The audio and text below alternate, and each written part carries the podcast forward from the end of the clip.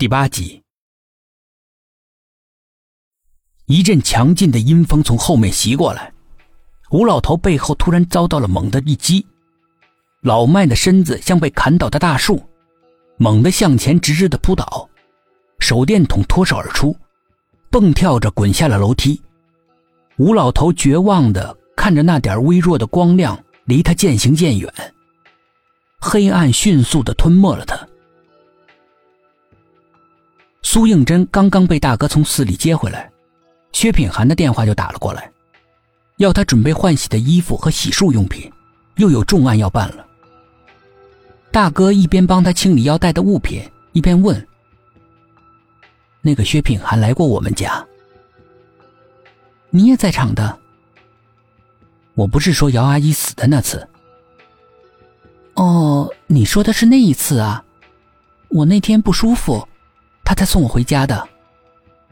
苏应真老早就忘了那天为什么他送他回来，胡乱编了个理由先糊弄大哥。大哥突然变得有些生气。我不是说过不让你带男人回家吗？特别是我不在家的时候。还说你老不在家，那天要不是他，我就被那只猫杀死了。说到这里，苏应真停了下来。陷入了沉思。哥，你说，那只猫为什么要杀死姚阿姨啊？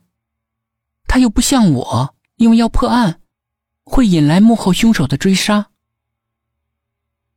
可能他进门的时候看见了那只猫，想把它赶出去，没想到。大哥突然刹住话头，无限忧虑的看着他。苏应真也陷入了哀伤之中。毕竟姚阿姨在他们家做了好几年的钟点工，多少是有点感情的。大哥开车送他到了派出所，苏应真推开门准备下车，大哥突然抓住他的手，很严肃的说：“以后不准带他到我们家去。”想了想，又加了句：“最好离他远点苏应真一愣，马上明白过来。大哥口中的他指的是薛品涵。你很讨厌他吗？大哥一双俊目变得凌厉起来。你喜欢他吗？苏应真又是一愣，旋即一笑。哪有，我才不会喜欢他呢！低下头，慌忙的下车，那个样子就像掩饰什么。说到要做到啊。大哥冲着他的背影喊，那语气简直恨不得要苏应真当场写个保证书才行。苏应真既没有回头，也没有回答，就那么往前走。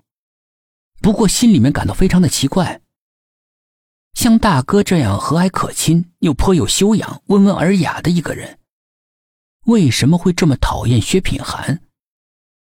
是同性相斥的原理？还是有着他不知道的原因呢。刑侦一组的其他成员早就到了，董一奇恢复了往日的活力。苏应真还没走进办公室，老远就听到他嘹亮的大嗓门在整栋楼里面回荡着。薛品涵还是老样子，酷酷的表情，坐在自己的位置上，专心致志的看着手头的文件，对董沈二人的谈话置若罔闻。只有杨叔变化实在是太大了。自从杨若谦死后，他仿佛一夜之间老了十几岁，脸上总缠绕着化也化不开的浓浓的哀愁。以前整洁干净的形象，现在荡然无存。头发凌乱，胡子拉碴，指尖夹着一根香烟，坐着吞云吐雾。两眼呆滞的看着吐出来的烟圈在空气里面扩大、消散。那模样就像失了魂，整个房间充斥着难闻的烟味儿，呛得苏应真呼吸都有些困难。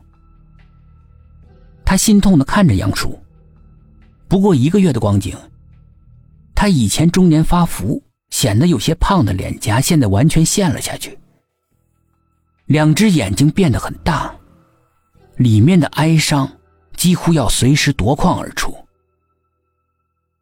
苏应真在心里面长叹一声，缓缓的走了过去，轻柔的夺过杨叔手里的香烟，温言细语的说：“杨叔，不许你吸烟，对身体不好。”